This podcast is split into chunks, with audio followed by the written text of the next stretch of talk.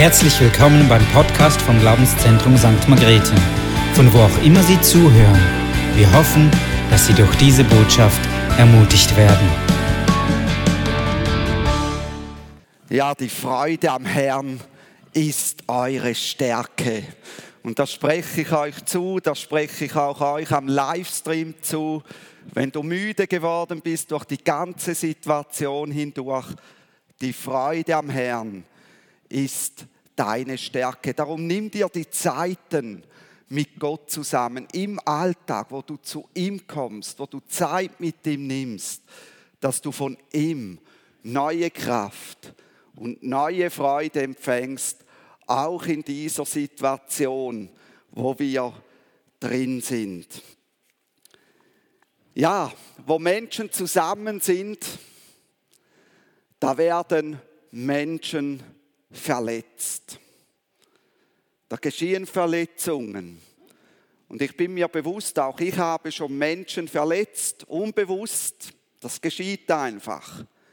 Auch mich haben schon Menschen verletzt und das geschieht. Und wenn dann Menschen verletzen und vor allem, wenn es dann ganz krasse Verletzungen sind, dann haben wir auf der einen Seite die Opfer. Beim Opfer, da geschieht Zerbruch, da sind Scherben vorhanden, die Schmerzen und die wehtun.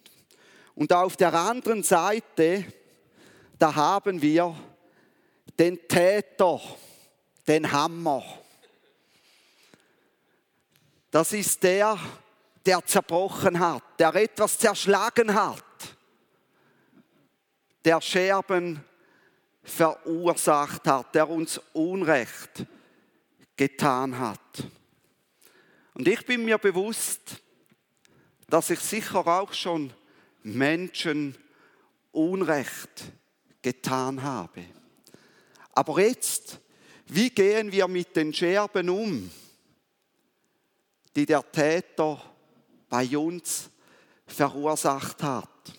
Wir sind in der Predigtserie Gewinne das Leben zurück und heute sind wir bei dem Punkt, Gib der Barmherzigkeit Raum. Gib ihr Raum. Das ist der fünfte Schritt, um geheilt zu werden. Und ich will die letzten zwei Schritte, die wir gehört haben, kurz wiederholen. Der eine Schritt war, den Gefühlen einen hilfreichen Raum zu geben. Das bedeutet, dass wir unsere Gefühle nicht niederdrücken, dass wir unsere Gefühle nicht zurückzubehalten, sondern dass wir mit unseren Gefühlen vor Gott kommen. Wie wir es am Beispiel von David sehen in den Psalmen. Und rund die Hälfte der Psalmen sind ja Klagepsalmen. Und dass wir vor Gott kommen und mal die Gefühle rauslassen und sagen, Gott, du hast gesehen, wie der mir Unrecht getan hat. Ich fühle Hass für diese Person. Ich bin so unglücklich. Mir ist die Freude verloren gegangen. Es ist so wichtig, dass wir die Gefühle nicht zurückbehalten, sondern vor Gott kommen und sie ihm bringen, auch emotional. Nicht so, ja Gott, du siehst, ich bin unglücklich. Weil wir denken, Vielleicht als Christen darf man nicht mehr Emotionen zeigen, was auch immer die Gründe sein mögen. Aber es ist wichtig, dass wir die Gefühle rauslassen, dass dieser ähm, Dolch, der in uns steckt, durch die Gefühle mal raus kann. Und das ist ja nicht nur beim Thema Vergebung wichtig, sondern das ist auch äh, beim Thema Verarbeitung wichtig. Denn es gibt Dinge, die im Leben geschehen, da ist niemand an mir schuldig geworden. Wenn eine Frau eine Fehlgeburt erleidet, da ist niemand an ihr direkt schuldig geworden. Aber dass sie dann vor Gott kommen kann und die Gefühle mal rauslässt. Wenn ein Unglück geschieht in der Familie, dass ich vor Gott komme und die Gefühle rauslasse und bei Gott diese Dinge verarbeite. Und dann haben wir ja den anderen Schritt gehört. Das ist der Schritt, dass ich vergebe. Dass ich die Schuld, die mir der andere, die mir dieser Hammer angetan hat, dass ich mit dieser Schuld zu Jesus ans Kreuz komme und, und diese Schuld am Kreuz ablade und sage, Gott, ich spreche diese Person, ich spreche den Hammer von dem, was er mir angetan hat, von seiner Schuld, die er mir angetan hat, frei. Ich verzichte darauf, ihn weiter anzuklagen. Und ich weiß nicht, wie es euch geht, aber ich habe doch schon auch einige Sachen entsorgt, auch zu Hause. Und dann gibt es ja Sachen, da sind dann so Zeichen drauf, dass die hochgiftig sind und du weißt nicht, wohin damit. Und dann informierst du dich und wie froh bist du dann, wenn du es an eine Entsorgungsstelle bringen kannst. Und wie froh bist du, wenn du von der Entsorgungsstelle weggehst und du fühlst dich wirklich leichter und denkst, endlich ist dieses Gift, ist dieser Ballast nicht mehr bei mir. Und bei der Schuld, da gibt es eben nur eine Entsorgungsstelle. Da gibt es sonst nirgends einen. Das ist Jesus Christus, der für unsere Schuld am Kreuz gestorben ist. Gott, er macht aus unseren Scherben, aus unseren Lebenswunden, er fügt sie zusammen mit so richtig wertvollem Goldleim. Er schafft Goldverbindungen. Er macht daraus ein neues, wertvolles und schöneres Gefäß, als es vorher war. Kannst du das glauben, dass wenn du Zerbruch erlebt hast, dass Gott aus dir ein noch schöneres Gefäß macht, wie du vorher warst? Die Voraussetzung dafür ist aber, dass wir Gott die Erlaubnis geben, an unsere Wunden zu kommen und sie zu heilen. Und dass wir Gott dabei aktiv unterstützen, dass er die Wunden heilen kann. Nachdem wir jetzt vergeben haben, sind alle Scherben wieder mit Goldleim zusammengefügt und man sieht auch wieder die Ursprungform des Gefäßes. Der Punkt ist aber noch, dieser wertvolle Goldleim, der in unser Leben gebracht wurde, ist noch nicht verfestigt. Das Gefäß, unser Leben, ist, obwohl wir vielleicht vergeben haben, immer noch nicht belastbar. Und jetzt gilt es, dieses Gefäß mit Gutem zu füllen, damit dieser wertvolle Goldleim, den Gott in unser Leben gegeben hat, sich verfestigen kann und dieses Gefäß belastbar wird, ohne Schaden zu erleiden. Oder um es anders zu sagen, das Gefäß muss mit Gutem gefüllt werden, damit die Narbenbildung mit dem kostbaren Gold von Gott abgeschlossen werden kann. Was diesem Gefäß jetzt gut tut, sagt Jesus in Lukas 6, 36. Da sagt er, seid barmherzig, wie auch euer Vater im Himmel barmherzig ist. Und wenn wir den Text rundherum anschauen, dann können wir sagen, wenn es um eure Feinde geht, wenn es um die Menschen geht, die euch Unrecht getan haben, dann seid barmherzig, wie auch euer Vater im Himmel barmherzig ist. Das muss von euch kommen. Das ist etwas, das von euch her freiwillig geschieht. Das kann der Täter nicht einfordern. Aber das ist das, was Jesus sagt, was er von uns verlangt. Wenn ich dich verletzt habe, verlangt Jesus von dir, dass du mit mir barmherzig bist, wie auch der Vater im Himmel barmherzig ist. Und ich bin so überwältigt von Gott, wie er barmherzig ist mit uns. Hey, ich habe Gott schon so viel Unrecht getan in meinem Leben. Auch nachdem ich mich für Jesus entschieden habe, bin ich wieder gefallen, habe ihm Unrecht getan. Und wie ist er geduldig und barmherzig mit mir und er begegnet mir wieder wohlwollend. Damit die äh, Goldverbindungen aushärten können und das Gefäß stabil wird, ist es wichtig, die Haltung, die Gott gegenüber mir hat in meinem Leben, zu übernehmen, auch für andere. Und wir sind ja immer wieder so beeindruckt, wenn wir Geschichten hören. Ich denke an Corrie ten Bum, die in den Konzentrationslagern war, die eigentlich zuschauen musste, wie, wie ihre Schwester umgebracht wurde im Konzentrationslager, wie die dann kommen und sagen, ich habe gelernt zu vergeben. Ich habe gelernt, barmherzig zu sein. Oder so Bücher faszinieren uns, wo, wo jemand sagt, ich habe dem Mörder meiner Tochter vergeben und so weiter. Das ist beeindruckend. Aber diese Menschen haben etwas kapiert. Sie haben kapiert, dass sie nicht so weiterleben können wie vorher. Ohne Gottes Barmherzigkeit gäbe es keine Hoffnung für uns. Petrus sagt im 1. Petrus 1,3, dass wir durch die Barmherzigkeit Gottes wiedergeboren werden durften, weil Jesus Christus auferstanden ist. Dass wir Kinder Gottes werden, haben wir der Barmherzigkeit Gottes zu verdanken.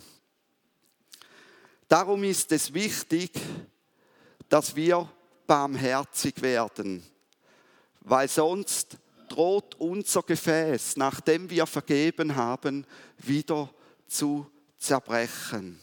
Und so ist es wichtig, dass du den anderen als wertvolles Geschöpf siehst. Obwohl der andere dir Unrecht getan hat, ist er ein Geschöpf Gottes mit Würde ausgestattet. Und so will ich euch zwei Bibelstellen bringen, die das zeigen. Psalm 8, Vers 6. Dort heißt es, Gott, du hast den Menschen ein wenig niedriger gemacht als dich.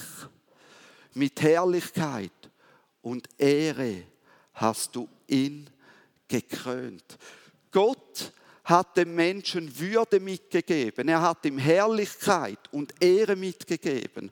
Gott hat dem Menschen Wert mitgegeben. Und das gilt für jeden Menschen. Psalm 139, Vers 13 und 14. Gott, du hast meine Nieren gebildet, du hast mich gewoben im Schoß meiner Mutter. Ich danke dir dafür, dass ich erstaunlich und wunderbar gemacht bin. Wunderbar sind deine Werke. Und wenn bei uns etwas zerbrochen worden ist im Leben, wenn wir Opfer geworden sind, dann geht das oft einher, dass wir einen Verlust haben von unserem Selbstwert. Dann ist es wichtig, dass wir diese Bibelstellen für uns wieder neu annehmen können und sagen können, jawohl, auch wenn Dinge zerbrochen sind, ich bin mit Herrlichkeit und Ehre von Gott gekrönt. Ich bin wertvoll. Ich bin mit Würde ausgestattet. Und das bleibt, auch wenn etwas zerbrochen ist. Und jetzt kommt das große Aber. Das gilt auch für den Täter. Das gilt auch für den Hammer. Dass wir dann sagen können, spätestens dann, wenn wir vergeben haben, auch er ist ein Geschöpf Gottes, mit Herrlichkeit und Ehre von Gott gekrönt, mit Würde. Auch er ist wertvoll. Und das ist gar nicht so einfach. Das heißt also, dass ich darauf verzichte, den Täter anzugreifen und dass ich darauf verzichte, den Täter zu ignorieren und ja, dass ich aufhöre, gegen den Täter zu kämpfen. Solange ich noch gegen den Täter kämpfe, auch wenn ich vergeben habe, bin ich noch nicht wirklich heil geworden. Vergeben bedeutet auch, den, der mir Unrecht getan hat, nicht aus meinem Leben zu streichen und ihn zu ignorieren. Also, wenn ich dir Unrecht getan habe, dann bedeutet das, dass du mich nicht aus deinem Leben streichst und sagst, okay, ich komme nicht mehr, ich boykottiere jetzt die Predigten von ihm. Die Aussage, der ist für mich gestorben, zeigt, dass ich noch nicht vergeben habe. Am anderen vorbeizugehen, ohne zu grüßen, zeigt auch, dass ich noch nicht vergeben habe. Vergeben bedeutet, ich verzichte darauf, den anderen zu attackieren und ich verzichte auch darauf, ihm Schlechtes zu wünschen. Ich verzichte auf sarkastische Bemerkungen. Ich verzichte darauf, neidisch zu sein auf den, der mir Unrecht getan hat. Ihr kennt das vielleicht auch aus eurem Leben. Da gewinnt der andere vielleicht irgendwo einen guten Preis und du denkst, aber der hat doch das nicht verdient. Also dem gönne ich das jetzt nicht. Aber vergeben bedeutet dann eben sagen zu können, und ich gönne es ihm, auch wenn er mir Unrecht getan hat. Vergeben bedeutet, ich sehe ihn als einen Menschen, der gleich wertvoll ist wie ich und in den Gott gutes Potenzial hineingelegt hat, das er freisetzen möchte. Also vergeben bedeutet, dass ich aus meinem Herzen heraus sagen kann, der andere ist ein wertvoller Mensch. Und das muss eine Ankerwahrheit in unserem Leben werden. Nicht erst, wenn jemand mir Unrecht getan hat, sondern auch in guten Zeiten soll das eine Ankerwahrheit im Herzen werden, dass der andere ein wertvoller Mensch ist, mit Würde und Ehre von Gott ausgestattet. Das hat mir in meinem Polizeialltag so viel geholfen. Ich konnte so oft Situationen deeskalieren, weil ich den anderen als wertvolles Geschöpf gesehen habe. Weil ich eben nicht dachte, ja, dieser Scheißtrögler. Weil ich innerlich nicht dachte, ja, dieser Scheiß, irgendetwas aus dem Ausland. Sondern ich konnte wirklich, weil das eine Ankerwahrheit ist in meinem Leben, den Menschen immer so begegnen, er ist ein wertvoller Mensch, von Gott ausgestattet mit Würde. Und das ist jetzt eine wichtige Botschaft für Menschen, die Leiterfunktionen haben, dass sie das in ihrem Herzen haben. Und egal, was der Angestellte gemacht hat oder ob man jemandem kündigen muss, was auch immer, aber dass diese Grundwahrheit in seinem Herzen ist und er dem anderen mit dieser Grundwahrheit im Herzen begegnen kann. Vergeben bedeutet, ich sehe den anderen nicht mehr als Täter, sondern als Person mit einem Namen. Ich denke also über den anderen nach als eine Person, die einen Namen hat. Wenn ich die Vergebung in der Tiefe vollzogen habe, so kann ich dem anderen auch wenn ich nicht mit allem einverstanden bin, was er tut, wieder auf Augenhöhe begegnen. Ich kann ihm auf gleichwertiger Ebene begegnen. Ich kann unbefangen meine Entscheidungen treffen und treffe sie nicht mehr auf der Grundlage, wo könnte der andere sich aufhalten? Wo könnte ich ihm begegnen? Hm, der andere geht in den 11 Uhr Gottesdienst, hm, dann gehe ich in den 9 Uhr Gottesdienst. Solche Dinge sind vorbei. Der andere raubt mir auch nicht mehr die Freude, wenn er irgendwo erscheint. Da denke ich nicht mehr, ach, der hat mir jetzt gerade noch gefehlt. Die Barmherzigkeit gib mir die Freiheit zurück, unbefangen diesen Menschen begegnen zu können.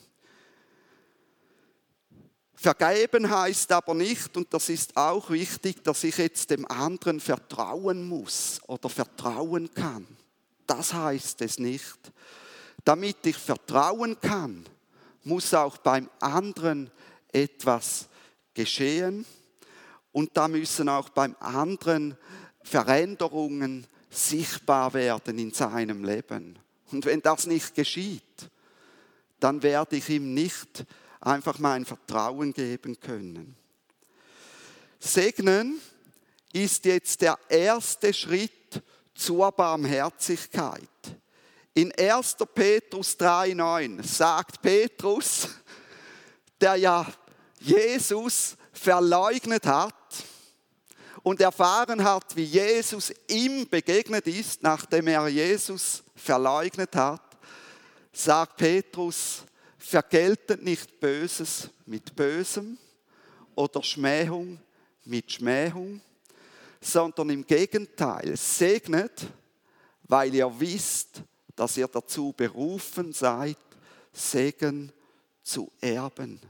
Wir sind berufen zu segnen, nicht nur die Menschen, die uns Gutes getan haben, dort machen wir das gerne, sondern auch die Menschen, die uns Unrecht getan haben, die Scherben in unserem Leben geschlagen haben. Und Jesus sagt das auch in Lukas 6, 28. Dort sagt Jesus, wenn wir auch den Text herum anschauen, segnet die euch fluchen, segnet die, die euch Böses getan haben, segnet die, die euch Unrecht getan haben und betet für die, welche euch beleidigen.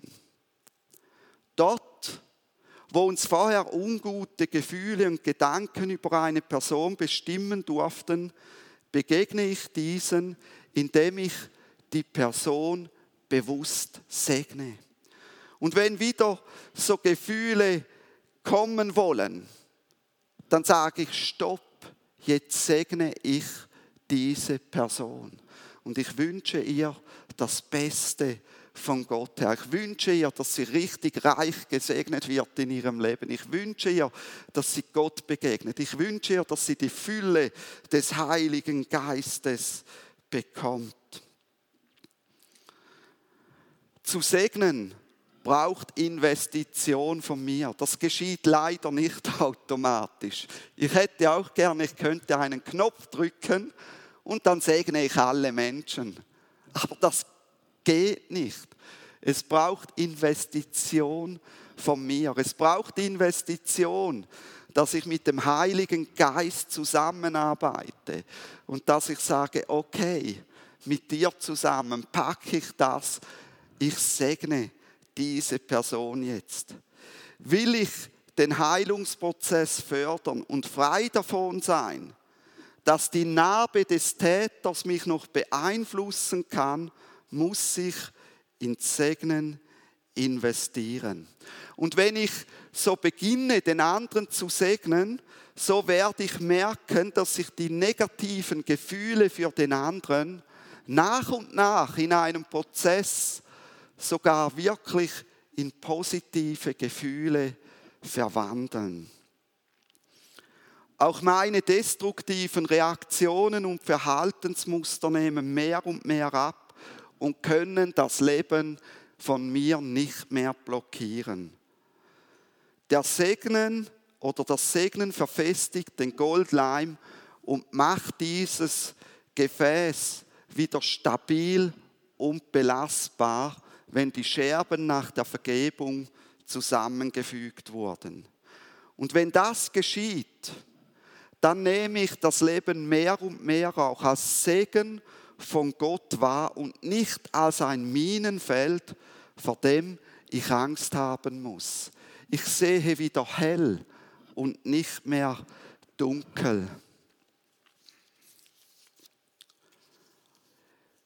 Wie sehe ich, dass Barmherzigkeit in meinem Leben Raum gewonnen hat? Ich sehe es an dem, dass ich beginne, mit dem Hammer, mit dem Täter sogar mitzufühlen, Mitgefühl zu entwickeln.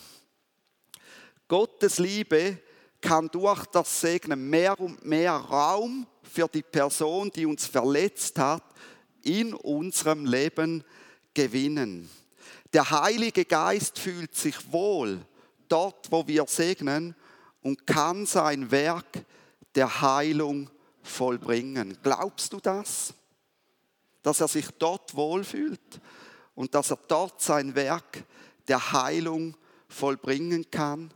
Beginne zu segnen die Person, die dir Unrecht getan hat und du wirst spüren, wie sich in deinem Leben die Atmosphäre verändert, weil der Heilige Geist Raum in deinem Leben bekommt. Wir kommen an den Punkt, wo wir Mitgefühl mit der Person empfinden, die uns Unrecht getan hat. Die Sichtweise Gottes über dem Leben des Hammers, über ihrem Leben, gewinnt auch in unserem Leben Raum. Gott liebt diese Person und Gott will seine Liebe über dieser Person ausgießen. Da sind lauter Schokoladenherzen drin, wenn man das nicht sieht. Er will seine Liebe über dem Hammer ausgießen. Aber jetzt kommt der große Haken. Das will er durch dich tun. Durch dich, den er geheilt hat. Durch dich, der du ein wiederhergestelltes Gefäß bist. So gießt er die Liebe in dein Leben aus und füllt dich mit seiner Liebe.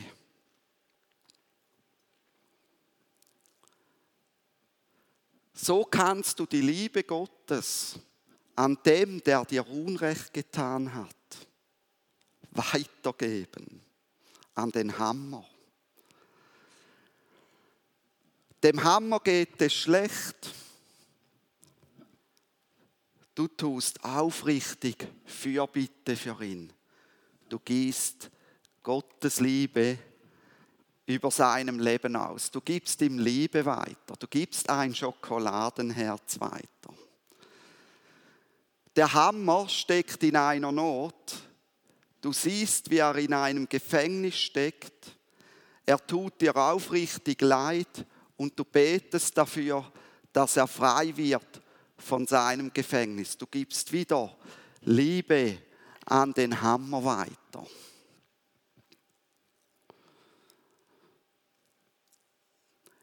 Es geschieht, was in 1. Petrus 3, 8 steht. Da heißt es,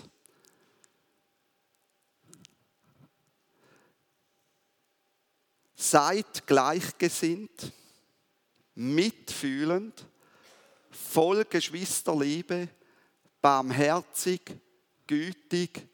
Denn wem das Leben lieb ist und wer gute Tage sehen will, und das ist jetzt mit meinen Worten zusammengefasst aus dem Text rundherum, der segne. Denn wem das Leben lieb ist und wer gute Tage sehen will, der segne. Ich habe ein weiches Herz und Leben kann fließen. Ich empfange Leben von Gott und gebe Leben weiter. Die Liebe geht von mir aus aus über den Hammer, der Scherben in meinem Leben geschlagen hat.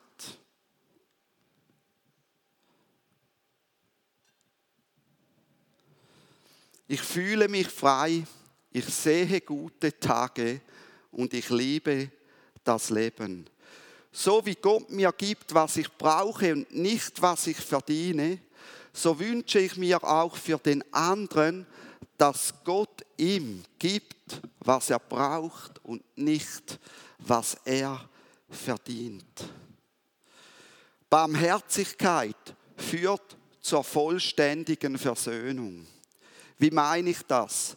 Barmherzigkeit führt dazu, dass ich von meiner Seite her mit mir und dem, der mir Unrecht getan hat, mit dem Hammer, versöhnt bin. Versöhnt bedeutet, meine Vergangenheit und die Leute, die mit meiner Vergangenheit zu tun hatten, sie belasten mich nicht mehr. Ich bin im Reinen mit mir und den Leuten. Dies ist möglich dank der Schuld, die ich auch selbst bei Jesus Christus losgeworden bin. Dies ist möglich, weil ich die Schuld, die der Täter mir angetan hat, zu Jesus ans Kreuz, an die einzige Entsorgungsstelle, die es dafür gibt, bringen konnte. Die Leute, die mit meiner Vergangenheit zu tun hatten, sehe ich nicht mehr als Belastung. Wenn man beginnt, die Leute als Belastung zu sehen, dann verabschiedet man sich von bestimmten Gebieten. Aber es wird möglich, dass ich sie nicht mehr als Belastung sehe, sondern als Menschen, die zu meiner Reifung, die zu meiner Wertsteigerung beigetragen haben.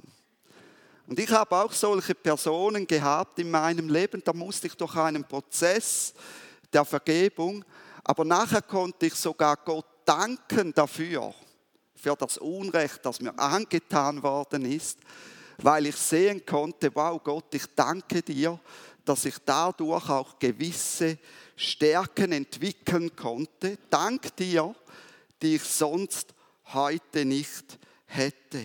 Also ich verdanke dem Hammer indirekt die wertvollen Goldverbindungen, die wertvollen Goldnarben in meinem Leben. Ich von meiner Seite her habe das Leben gewonnen und sehe, wie Gott mich durch diese schwierige Situation durchgetragen und aus mir ein schönes Kinzuki-Gefäß gemacht hat, das er mit seiner Liebe füllt und wo die Liebe nicht wieder verloren geht, weil da noch Löcher in diesem Gefäß sind. Ich kann wieder von der Fülle Gottes empfangen. Und jetzt schließt sich der Kreis zur ersten Predigt wieder.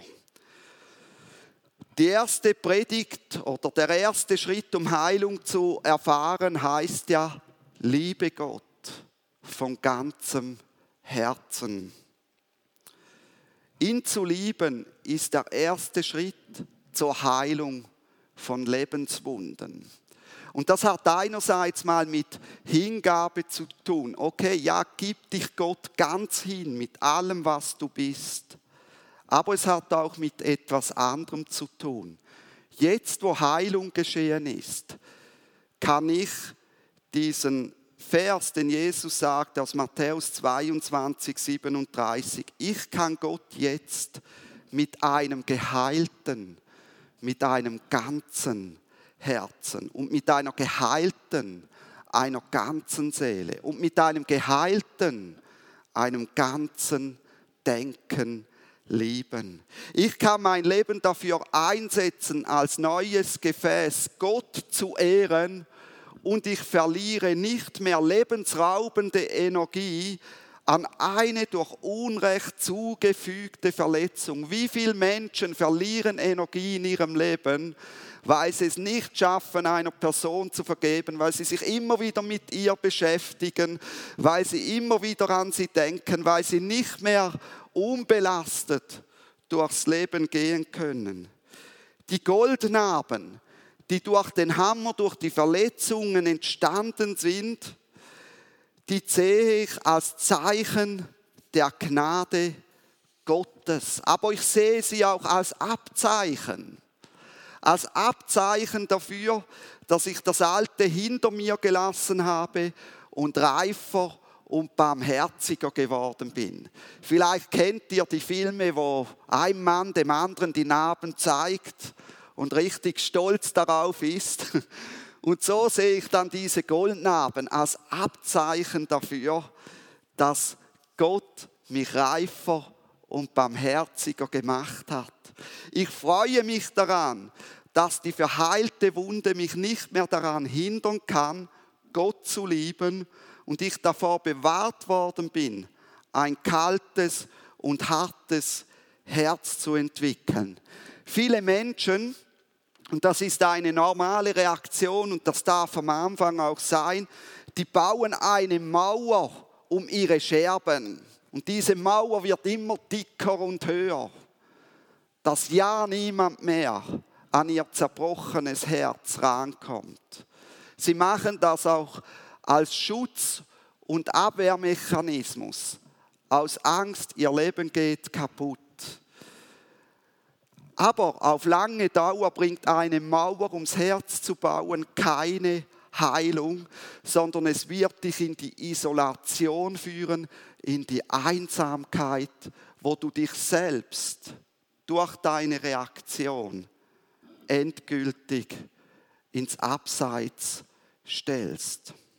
Aber wenn Gott mich heilt und wenn ich barmherzig mit dem Täter werden kann, dann kann ich ohne Schwermütigkeit mich an die Zeit der Verletzung zurückerinnern, darüber reden und andere Menschen im Heilungsprozess unterstützen, die das Gleiche erleben oder erlebten, wie ich erlebt habe. Und jetzt komme ich ans Ende und ich habe es mir so zur Gewohnheit gemacht bei dieser Predigtserie, dass wir eine Entscheidung treffen. Und ich will dich heute auch einfach wieder herausfordern, ob es dich jetzt betrifft, ob du gerade eine Verletzung hast, ob du gerade vergeben hast oder nicht, sogar wenn es dir gut geht, entscheide dich, die Person oder die Personen, die dich verletzen oder verletzt hat, mit Gottes Augen zu sehen und in Segnen zu investieren. Und wenn du das jetzt möchtest am Livestream oder auch hier im Gottesdienstsaal, dann sprech doch diese Entscheidung laut mit mir mit, die hier steht. Und los, ich entscheide mich, die Person, die mich verletzt hat, mit Gottes Augen zu sehen und in Segnen zu investieren. Ich will jetzt einfach noch eine halbe Minute Zeit geben und ich bin ähm, gewiss, dass einigen Personen Menschen in den Sinn gekommen sind, die ihnen Unrecht getan haben, wo du in dieser halben Minute einfach jetzt mal einen Anfang machst und sagst, ich segne Gott, ich segne jetzt Fritz mit allem Guten. Ich segne ihm, dass er dich erfahren darf. Ich segne ihm, dass er frei werden darf von dem, was ihn belastet und so weiter.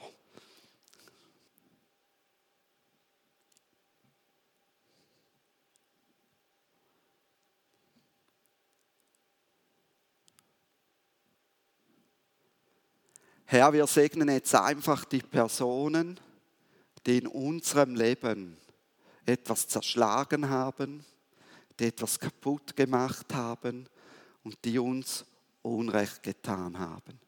Amen. Ja, es ist ein richtiger Segen über mich gekommen jetzt.